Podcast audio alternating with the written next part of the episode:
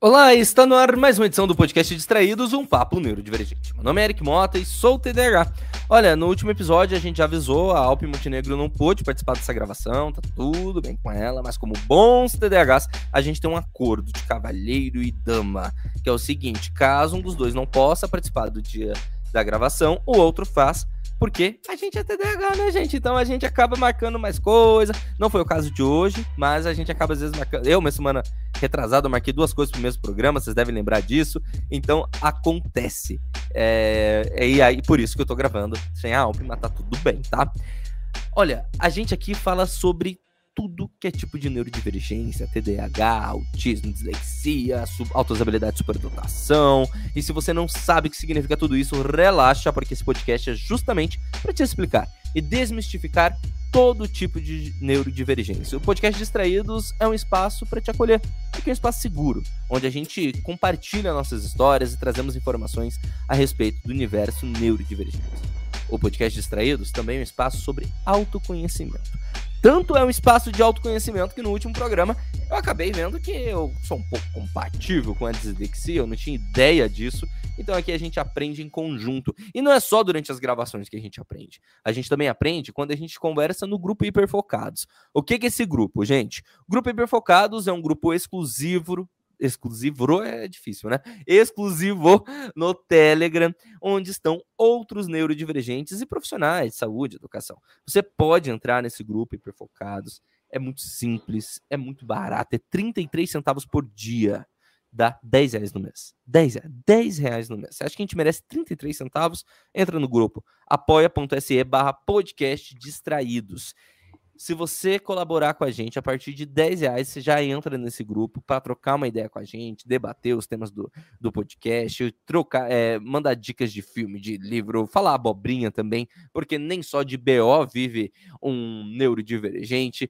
E você, portanto, pode fazer parte de tudo isso. Entre apoia.se barra podcast é, desculpa. É, tá certo, podcast distraídos. Me distraí aqui falando nisso. E você também pode nos ajudar através do Pix. É o podcast distraídos, arroba gmail.com. Envie o valor que você achar que a gente merece. Nara Pádua, muito obrigado pela sua colaboração via Pix. Um beijo para você.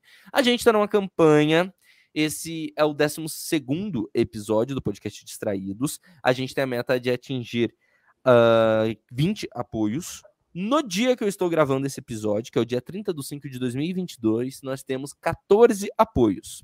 E eu vou mandar um beijo especial para cada uma dessas 14 desses 14 anjos que nos ajudam a manter isso aqui, gente, porque isso aqui é um espaço independente. Se vocês não nos ajudarem, fica meio difícil, de verdade mesmo, porque a gente precisa pelo menos bancar os custos da gravação, os custos de edição. A gente, enfim, tem softwares pago, equipamentos e tudo mais.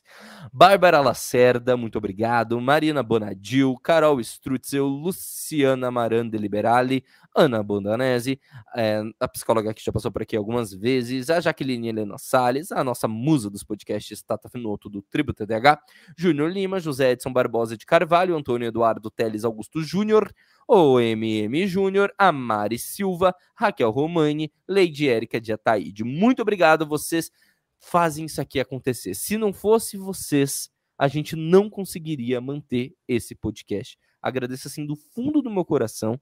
Muito obrigado, não só por ajudar no Apoia-se, por participar do Hiperfocados, por serem tão incríveis.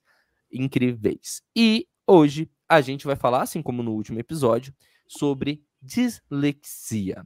A dislexia, é, como a gente falou no último episódio, ela atinge uh, muitos brasileiros. Os números aí são bem distorcidos, vai de 5 a 17% da população mundial, sim, uma margem gigantesca, pelo mesmo problema que acomete nós que temos transtorno de déficit de atenção e hiperatividade, famoso TDAH, problemas do diagnóstico, falta de acesso ao sistema de saúde. Então, é de 5 a 17% da população mundial. E para continuar falando sobre isso, a gente recebe ela, Lauren Feliciano, do arroba projeto.peixes no Instagram. Vamos rodar a vinheta, a gente já volta para continuar nosso bate-papo.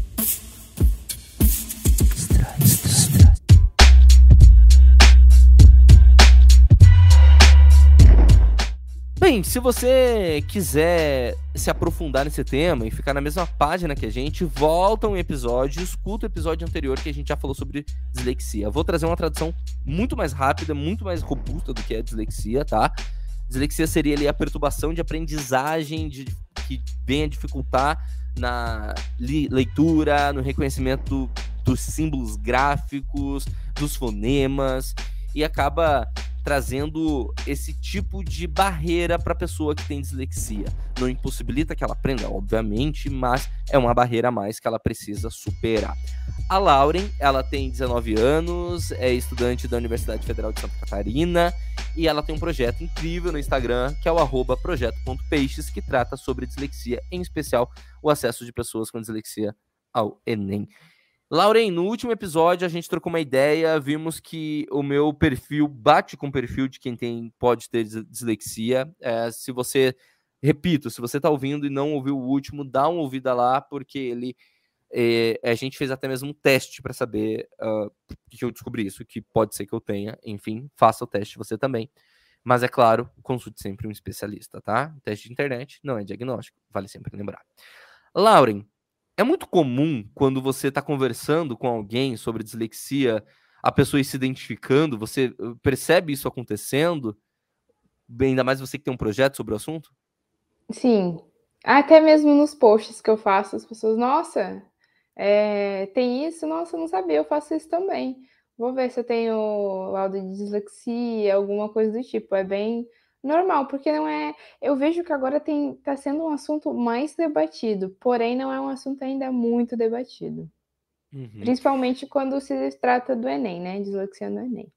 É, a gente vai adentrar esse assunto agora, inclusive, porque a pessoa com dislexia ela tem alguns direitos para fazer a prova do Enem. Qual, quais são esses direitos, Laura? Tá. É, os, os direitos dos disléxicos no Enem são é, tempo adicional de prova, uma hora a mais de prova, né? 60 minutos, um ledor e um escrivão. Você comprova essa dislexia através do laudo e você tem direito a, a esses três recursos de acessibilidade. O que seria um, le, um le, ledor, escrivão, me traduzir? Tá, tempo adicional, tempo adicional, né? 60 minutos a mais de prova.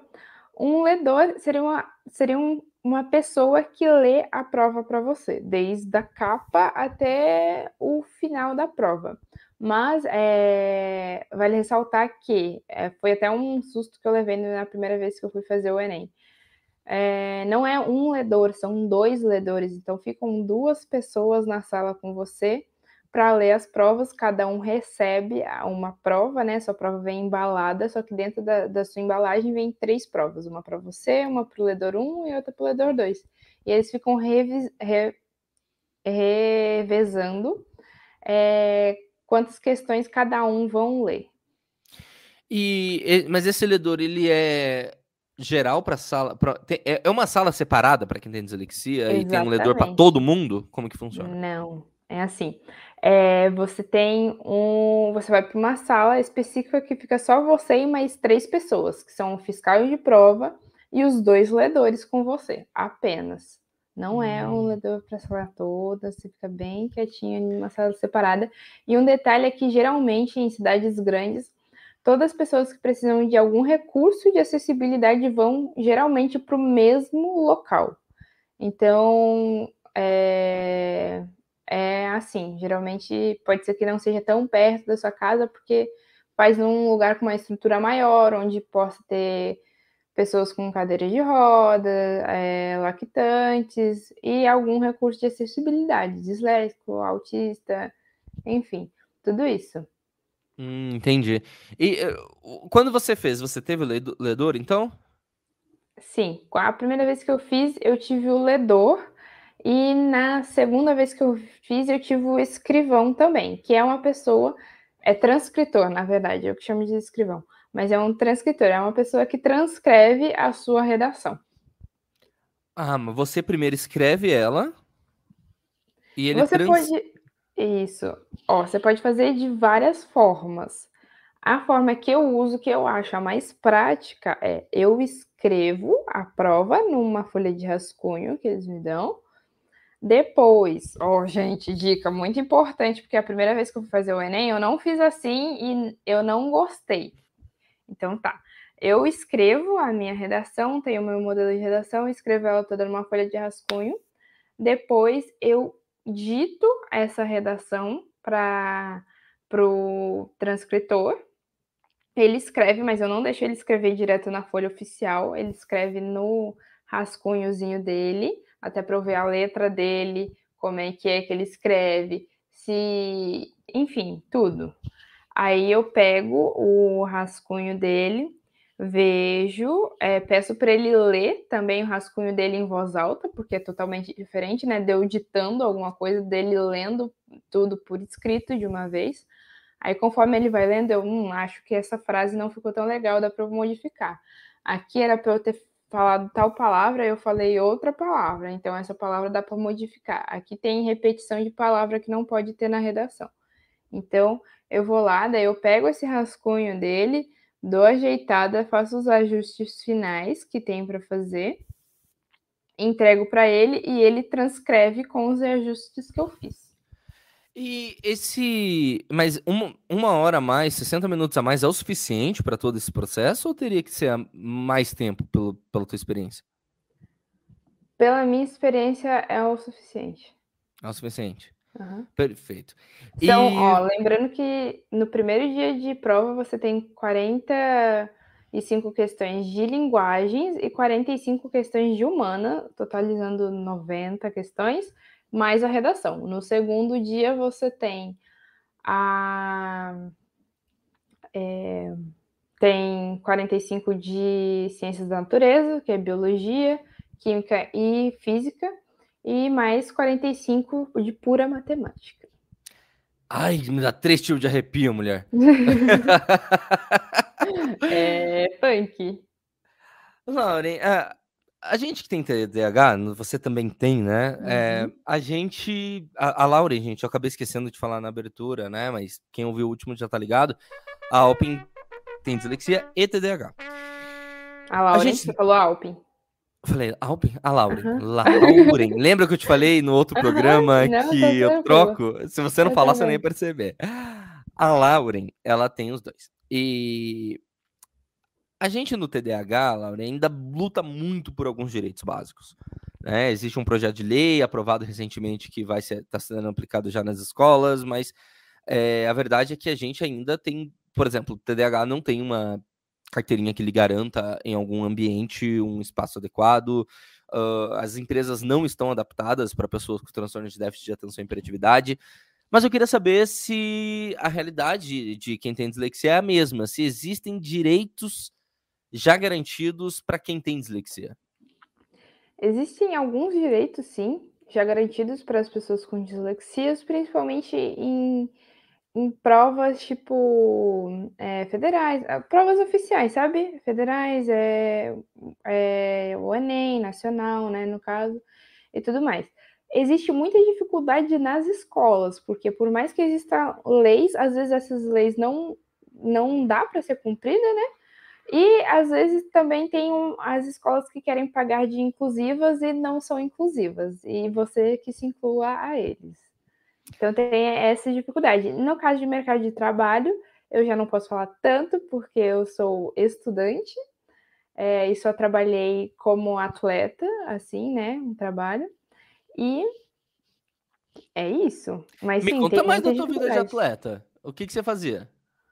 Eu, eu fazia atletismo. Eu, assim, a dislexia ela afeta a coordenação motora fina, né? Mas é por isso eu... que eu fiquei curioso. Me conte mais. Mas, é, basicamente, a minha família toda fez educação física, cursou educação física. Minha mãe é professora de educação física, adora lidar com atleta de base.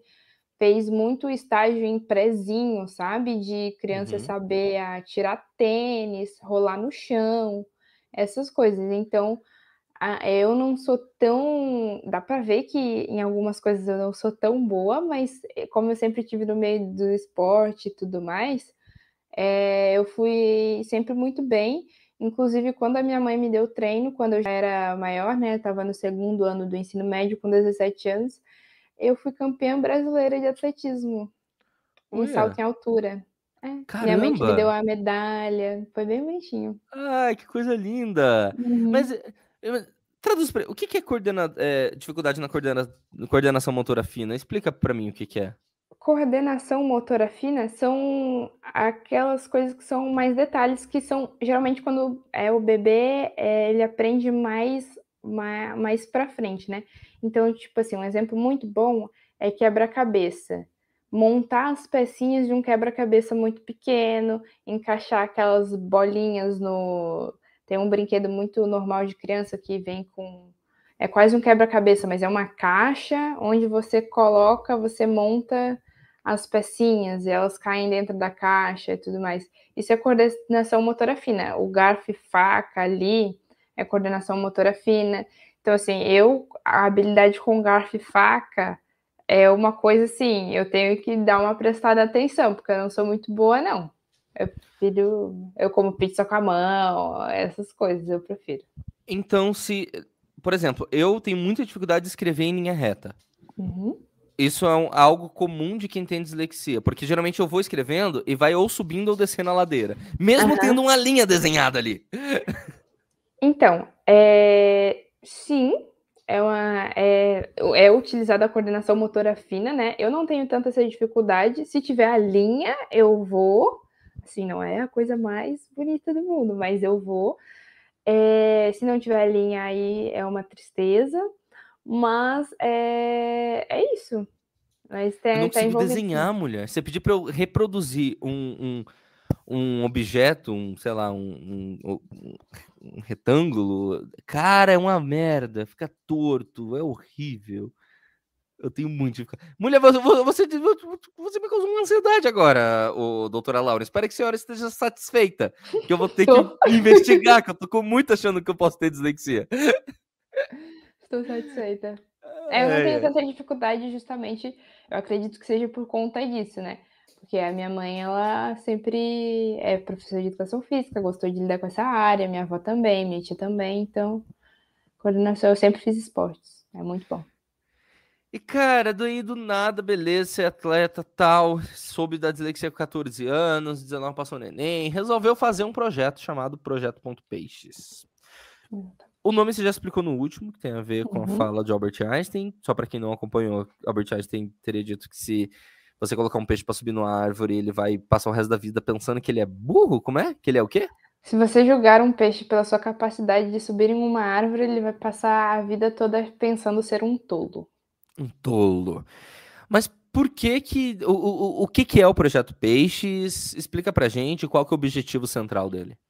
Tá bom, eu criei o Projeto Peixes, eh, na pandemia, né, e e ele era basicamente foi um tempo que eu não estava estudando, eu não estava matriculada em nenhuma escola, porque eu eu fui resolvi fazer um intercâmbio e morar 1 ano na África do Sul junto com a minha mãe.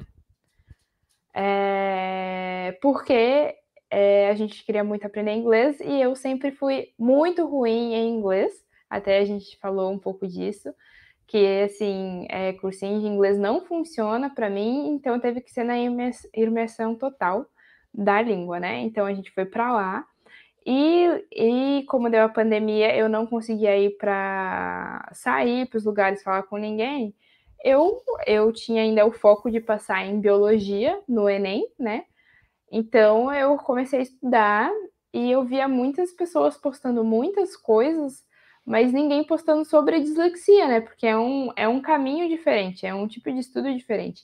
Então eu comecei o Projeto Peixes pra me distrair também na pandemia e pra atingir esse público. E é é focado para o Enem, não não ou Isso, não? agora que eu passei no Enem, que eu disse: "Não", eh, tipo assim, falar eu falava de dislexia no geral e falava muito de mim, dos meus estudos.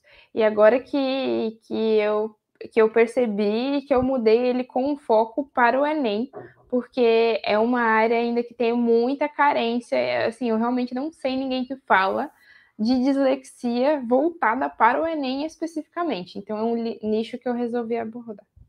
Cara, ima como como quem tem dislexia tem alguma dificuldade pra ler e e muitas vezes até mesmo escrever, identificar algumas algumas, algumas uh, palavras e letras. Eu imagino que deve ser uma barreira muito maior para estudar. Eu mesmo, como falei, você botou um pouco atrás da minha orelha, mas até hoje eu não tenho diagnóstico de dislexia. Mas eu tenho muita dificuldade de estudo. Eu tenho uhum. muita dificuldade de estudar. Tanto que, uh, para mim é mais fácil ouvir do que ler para estudar. Eu gosto de ler, mas eu tenho, para mim é muito mais fácil ficar ouvindo do que ler. É, com, qual dica que você daria para quem tem dislexia e precisa estudar? Como fazer esse estudo de uma maneira mais, mais assertiva, vamos chamar assim? É, é uma coisa que eu chamo de esforço inteligente, né? Então, tipo assim, é... ai, você tem que fazer uma prova e todo mundo tá lendo para fazer essa prova. E todo mundo está se esforçando muito para fazer essa prova. É, é, mais inteligente você saber como é que você vai aprender melhor, uhum. entendeu? Uhum.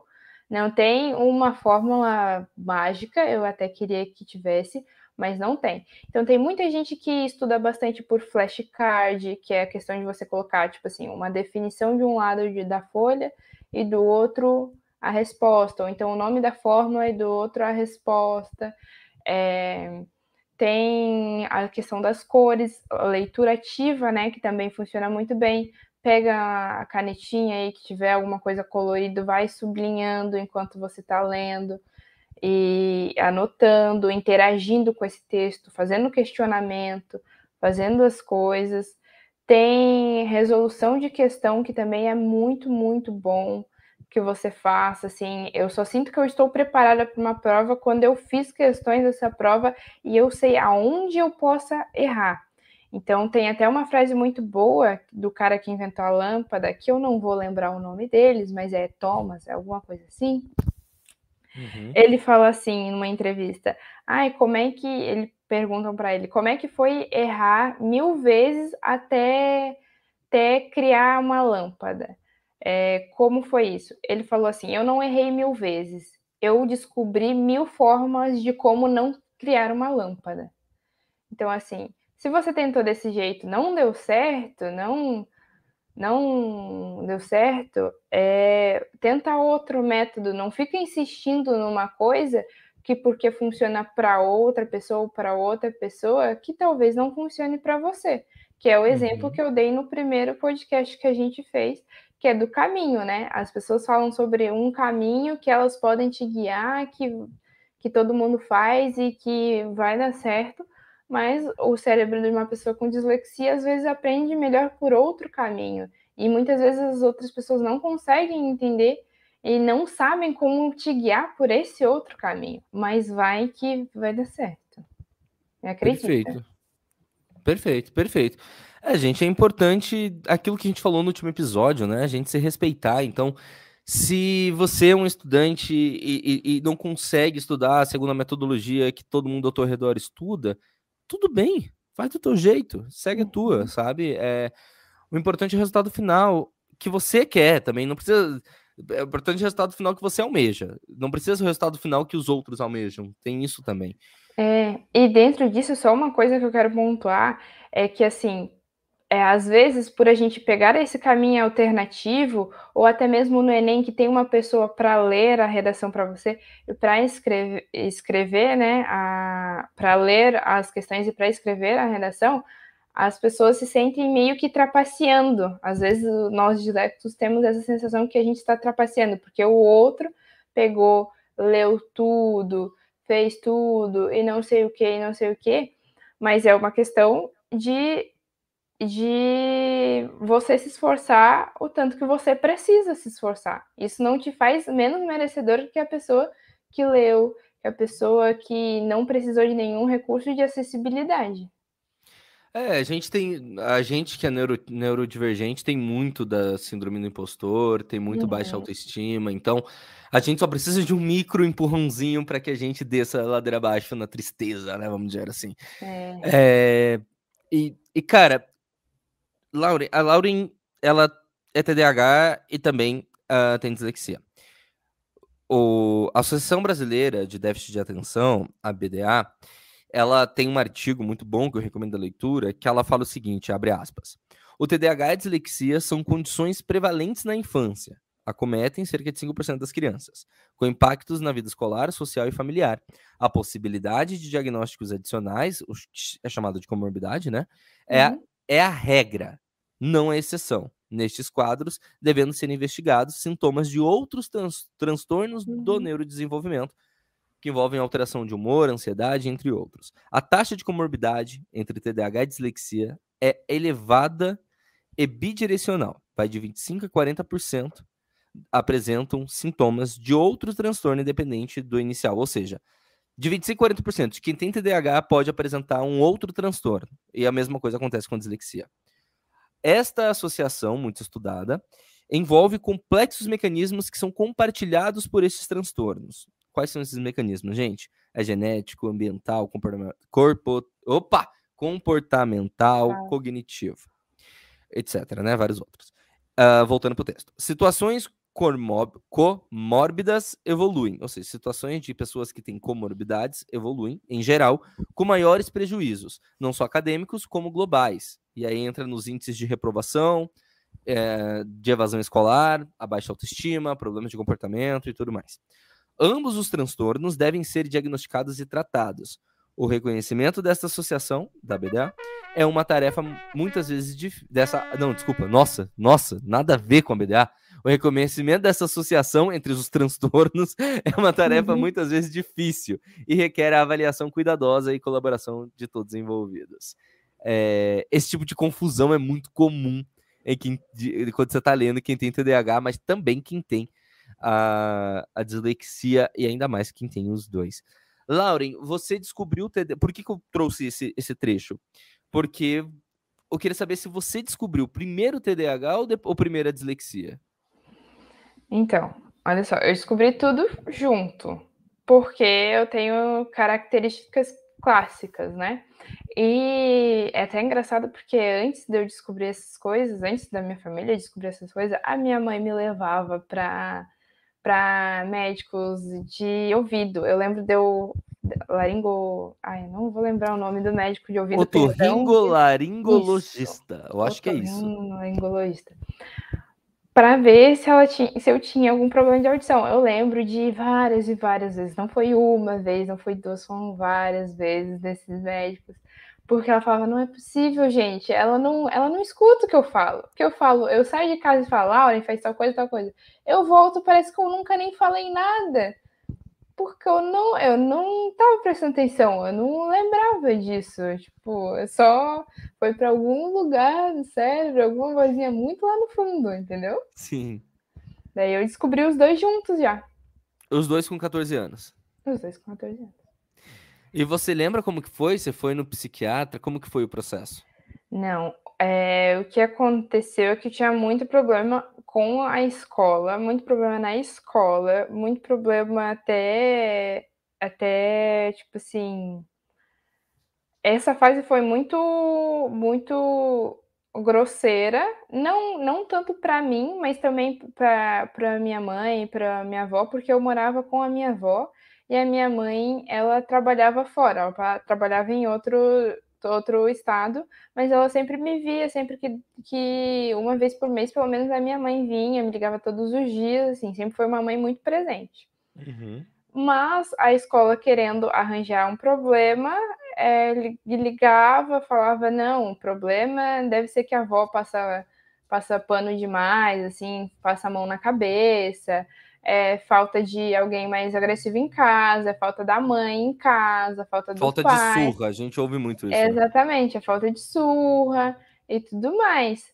É, então, até que eu não sei, que, eu acredito, né, que tenha que nessas buscas da minha avó e da minha mãe, né, é, foi atrás de um de um psicopedagogo, afinal as duas são professoras também, mas assim, fizeram, é, fizeram educação física, davam um trabalho. Minha avó até deu um tempo, amava da, da aula de educação física na PAI e tudo mais. É, então as duas tiveram a sensibilidade também de procurar alguma coisa, né? Algum algum médico, alguma coisa, porque viram que não era normal o que estava acontecendo. E eu também cheguei a um estado de que eu não conseguia fazer a prova. Não é que eu não conseguia, assim, sentava para ler e tirava zero. Não, é porque eu ficava tão em pânico de saber que eu ia fazer a prova, que eu sabia as coisas, que eu tinha estudado e que eu não ia sair bem, que eu começava a chorar de, de ver a prova na minha frente e não conseguia fazer. Uhum. É, eu imagino que a, a, a, deve ter sido muito difícil, né? E até porque isso acaba envolvendo muitas vezes bullying, né, Lauren? Uhum. Assim, é... eu tive muita sorte. Eu não tenho tanta memória de bullying, mas eu tive muita sorte de ter é, pelo menos uma amiga sempre que me ajudou muito, de que não deixava ninguém mexer comigo, que eu tinha dificuldade, que ela me chamava para estudar na casa dela, que ela era muito boa e que ela me ajudava muito. Natália Rocha, o nome dela. Uhum. Ela me uhum. ajudava muito e tudo mais, mas tinha uns comentáriozinhos que eu lembro de ter hum, e eu ficava muito triste, mas eu não me apegava tanto a essas coisas, justamente como a gente lidava com as coisas em casa. Ah, não, não é boa nisso? Não, tudo bem, vamos tentar fazer assim, vamos tentar buscar um meio que você aprenda. Usei muito professor particular de matemática, de, de, de matemática principalmente, que eu não era muito boa, eu não sou até hoje, mas esse tipo de coisa. Mas a gente sempre tentou se ajustar. Uhum. Pois é, aí, aí você toca num ponto importante, né? Porque você acabou tendo alguns privilégios, né? De ter acesso uhum. a professores particulares e uhum. tal. E a verdade é que hoje em dia a gente não tem essa, essa inclusão para quem vem de classes menos favorecidas, né? Uhum. E o, o, que demonstra a necessidade da gente lutar e da gente conseguir uh, buscar os direitos da, da, para as pessoas com dislexia com sim, menos sim, capacidade sim. financeira, né? Lauren? É, eu não era, não era nenhuma rica, né? Assim, tinha as coisas, mas tipo assim, a, a gente trabalhava para poder pagar uma psicopedagoga, poder pagar um, um, um professor particular, e como eu falei, minha mãe morava fora justamente para trabalhar para poder me dar tudo isso. Uhum. Mas exatamente, tem gente que não, não tem, não tem. Porque não é uma coisa barata. Exatamente, não é uma coisa barata, infelizmente.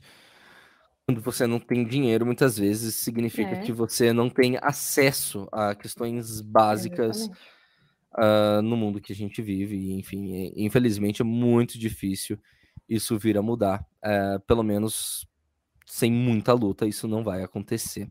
Uhum. É, e quando a gente fala da dislexia, a gente está falando de um transtorno que atinge diretamente, é um distúrbio, na verdade, que atinge diretamente a aprendizagem e a coordenação motora, como a Lauren estava falando.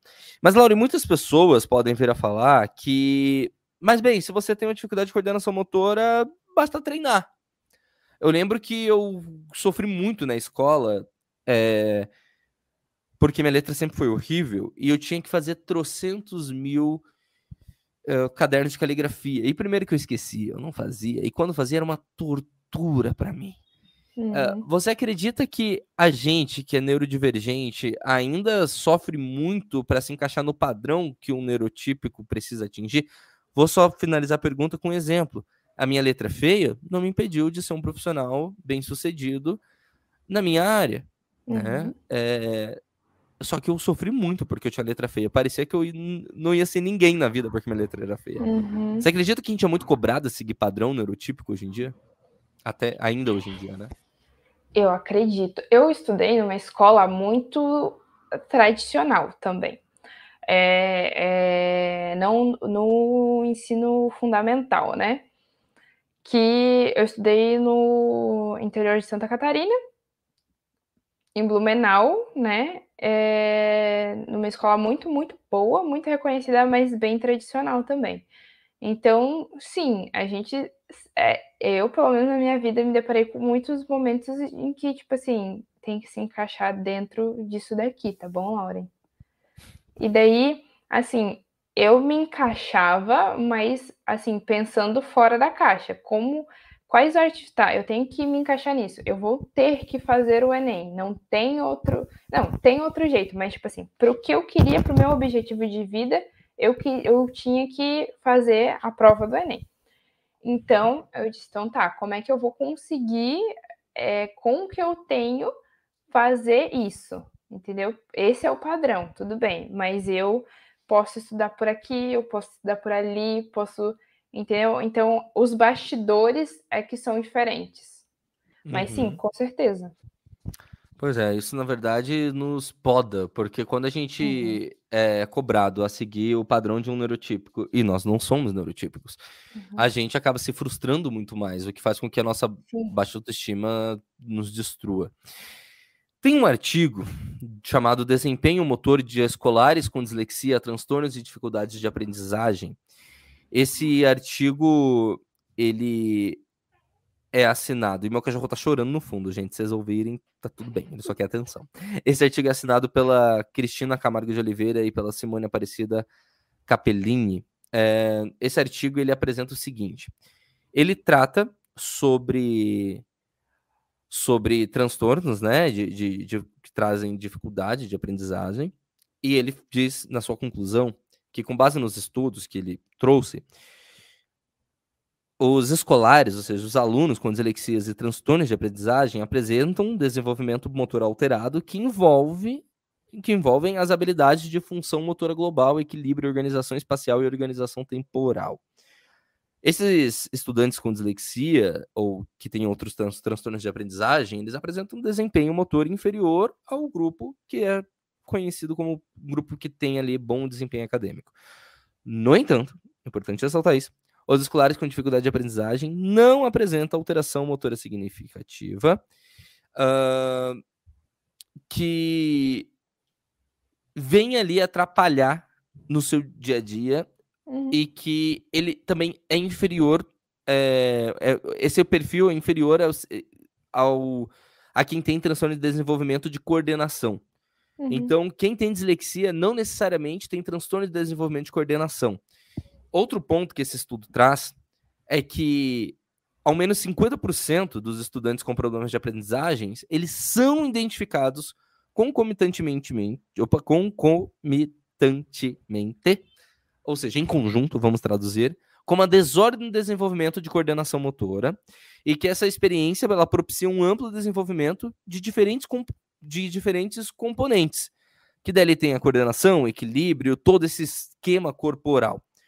Por que, que eu tô falando isso? Que de repente você tem dificuldade para correr, andar, tropeça muito, saltar, arremessar, rebater algum objeto.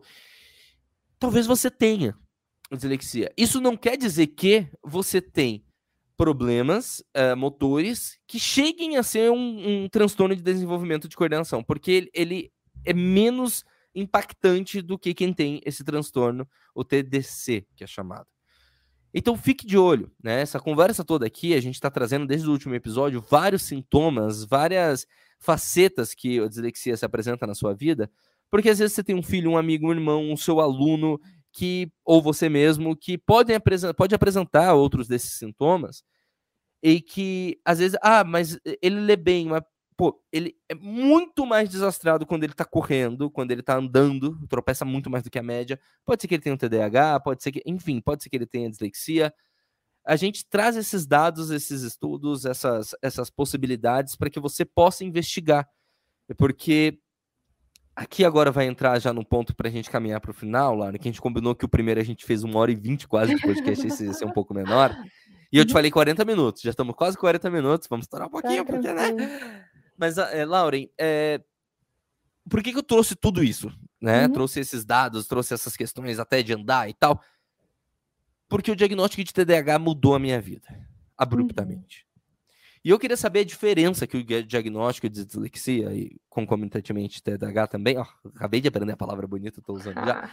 É, por que que esse, qual foi o impacto que o diagnóstico teve na sua vida e não apenas na vida escolar, na sua vida como um todo? Tá, o impacto. Ah, deixa eu só, só, deixa eu só contar uma historinha de como eu descobri que eu tinha dislexia. À vontade. Eu tinha dislexia e, e eu acho que a minha avó e a minha mãe estavam me preparando para contar de uma, uma forma que eu não ficasse assustada, sabe? Com nada. Só que uma professora que já tinha recebido o laudo, já tinha. Foi, eu sei que no dia da escola, ela pegou, virou para mim e tava falando: ah, tem algumas pessoas que aprendem de maneira diferente, não sei o quê. E ela virou para mim e falou: posso contar? Aí eu disse, pode, eu não sabia o que que era. falou, tipo a Lauren, a Lauren tem dislexia. Daí eu cheguei em casa e falei, Mano, você foi apresentada assim? Aham. Eu já ia para psicopedagoga, né, gente? Mas para mim era tipo um reforço escolar. Eu não sabia que. Não sentia, não tinha muita noção, assim, do que que era, o que estava acontecendo. Sabia que eu era muito ruim em aula, sabia, enfim, acreditava que eu era burra ou preguiçosa ou alguma coisa do tipo. E daí foi assim que eu fui descobrir, só que daí eu cheguei em casa, falei para minha mãe, falei: "Mãe, é verdade que a professora me falou, não sei o quê". Daí minha mãe sentou, conversou, me explicou tudo direitinho, falou que não tinha problema nenhum, que ia me ajudar, que... e tudo aquilo. E foi assim que eu descobri. E o o diagnóstico ele, assim, é muito bom. Não tenham medo de ser diagnosticado, porque muda muito a vida. Porque, assim, é, você entende, é, você acaba com outras possibilidades, né? Porque de repente você tem centenas de possibilidades. Meu Deus, eu sou burra, eu sou preguiçosa, eu sou. E você ouve muita coisa também, né? Ai, você é preguiçosa, você é vagabunda, você não sei o quê, um monte de coisa. Principalmente quando é criança, né? Quando é criança você, você acredita. Tipo assim, o professor chegou e falou: você é preguiçosa, você acredita. Você tá dando vergonha pra. pra... Eu já escutei de uma professora assim: que decepção que é pra sua avó porque eu não tinha feito uma tarefa de casa. Meu e Deus. eu achei que eu tava decepcionando. Tipo, eu, e eu sempre me importei muito, sabe? Sempre fui muito carinhosa. E ela chegou e falou: Nossa, que decepção que deve ser. E eu, eu acredito, ah, tá. né? Quando você. Você acredita, meu Deus. Eu. E daí o professor fala: Você é preguiçosa. Você acredita, você é uma criança. Sim. E é isso que acontece. Então tem que tomar muito cuidado com, com as coisas, né? Então, a partir desse momento, foi descartada todas essas possibilidades, por mais que isso fique interiorizado e às vezes, muitas vezes, a gente, até mesmo eu, repito dentro da, da, da cabeça, né? Porque aquilo foi algo tão colocado dentro de que, nossa, eu sou uma preguiçosa, porque eu não consegui fazer um, colocar um ponto numa frase final. Porque eu não Mano. consegui umas coisinhas assim. Então, você, a grosso modo, descarta essas possibilidades e pensa, não, agora tem um jeito, tem gente que pensa como eu também penso existe uma possibilidade. Olha só quem mais era disléxico, né? Albert Einstein, que é considerado um gênio, era disléxico. Então, não quer dizer que eu não possa ser uma pessoa extremamente inteligente. E daí eu fiz, já fiz até um post dos lados positivos de ter dislexia. Então, as pessoas geralmente são extremamente criativas, têm uma facilidade de comunicação, de solução de problemas, de visualização de imagens de coisas muito boas, de seguir por outro caminho, desse tipo de coisa. Então, é uhum. é muito bom o diagnóstico, por mais que seja um susto, né? Porque Sim. não é por debatido, só é um susto porque não é debatido. Ninguém fica assustado quando é diagnosticado com gripe, porque todo mundo sabe que não tem nada demais. Mas você não. É para isso que existe esse podcast, é justamente por culpa disso, sabe, Lauren? É, uhum. a, quando eu descobri que eu tinha um TDAH, eu nunca tinha ouvido falar, não só de TDAH, nunca tinha ouvido falar de transtornos, assim, não, nunca, eh, não era uma questão na minha vida. Então, acabava que eu ignorava.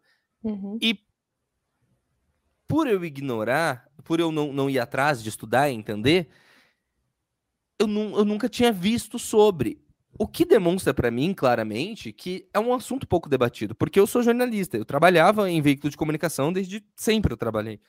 Então, como que eu, que sou uma pessoa bem informada, né? Sou uma pessoa que estava, inclusive, eu circulei nos espaços de poder no Congresso, é, estive junto com muita gente militante de muitas causas Uhum. não sabia o que, que era um TDAH. E a mesma coisa, dislexia, você ouve, ah, a pessoa tem dislexia. Você não, as pessoas, em regra geral, a sociedade, não sabe o que, que é isso. Não. Por isso que surgiu o podcast Distraídos. Pra gente Muito começar a bom. falar sobre o assunto, pelo amor de Deus. A gente precisa transformar isso em pauta. As Uhum. pessoas precisam saber o que, que é.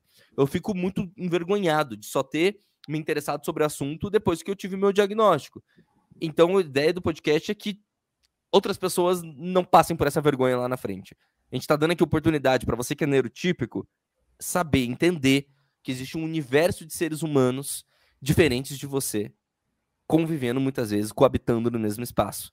E você precisa. A gente não pede privilégios, a gente pede equidade sabe? Se eu conquistei o que eu conquistei na minha vida, eu conquistei.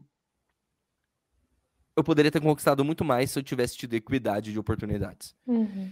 E muito do que eu conquistei foi porque eu sou branco, loiro, do olho claro, homem, cis. Porque eu tenho certeza que se não fosse, meu, não fosse esse o caso, eu teria tido mais dificuldades ainda. É, é, antes da gente encerrar falando nisso, você é uma mulher preta. Uhum. É, você encontra, você acredita que você encontra maiores dificuldades por isso, Lauren? Maiores barreiras, melhor colocando, não dificuldades. Dificuldade é o péssimo termo. Em relação a que especificamente? Tipo, Na vida, mais preconceito. Você acha que uma pessoa com dislexia que é preta encontra mais dificuldades do que uma pessoa com dislexia que é branca? eu nunca tinha que pensado digo por é forma, mas eu acredito que Preconceito sim, da sociedade. Sim, sim. Porque, assim, é... é, Nossa, tipo assim, a primeira coisa, tipo, escrever uma palavra errada não deve ter, ter tido escolaridade, né? Porque, assim, né, deve ter nascido em um lugar onde não conseguiu chegar onde chegou. Ou então, faculdade, nossa, passei por cota. Não, gente, eu passei na ampla concorrência, viu? Tá? É, na quarta melhor faculdade do país, federal, no caso, aqui em Santa Catarina. Então, assim, eu não nunca tinha pensado por esse lado, mas eu acredito que sim.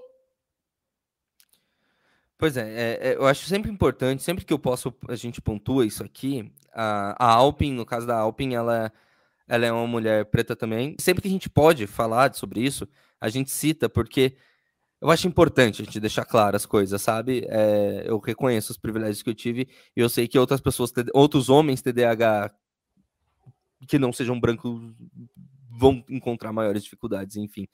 É, eu acho que ah, chegou numa época do, do mundo em que tá na hora da gente gritar esse tipo de coisa o tempo Uhum. todo, mesmo que fique batendo na mesma tecla, eu acho importante.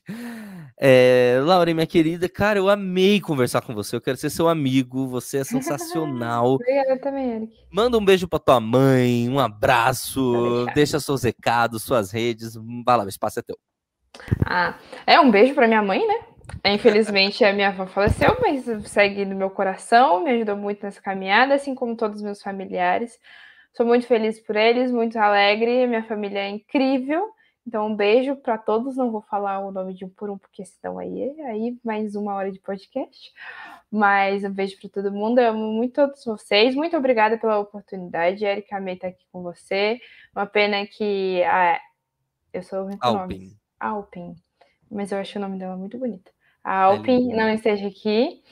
Mas, enfim, mando um beijo para ela também. O projeto que vocês têm é lindo. É, minhas redes sociais é o Instagram, basicamente, né? Que é arroba projeto.peixes. Não é escrito ponto peixes, tá, gente? É um ponto, ponto mesmo. É, e é isso, sigam lá. Eu dou várias dicas de como fazer a prova, de como foi a, a inscrição para o Enem também. Ó, se eu não me engano, acabou faz duas semanas. Fiz todo o levantamento de como é para se inscrever, para baixar laudo, para fazer tudo, para todo mundo ter todos os recursos que precisam, que merecem. Falo também muito sobre crenças de, de, de merecimento, que é muito importante para fazer o Enem, e sobre esforço inteligente. É, e é isso. É, um beijo, espero que tenham gostado. Se qualquer dúvida, pode me mandar que eu respondo todo mundo. Perfeito. E você pode seguir o podcast Distraídos nas redes sociais. Exatamente, no gente.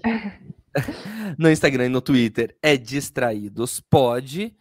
É, você também pode me acompanhar. Eu sou o Eric Mota por aí, em todas as redes, inclusive no YouTube. Eu tô prestes a publicar.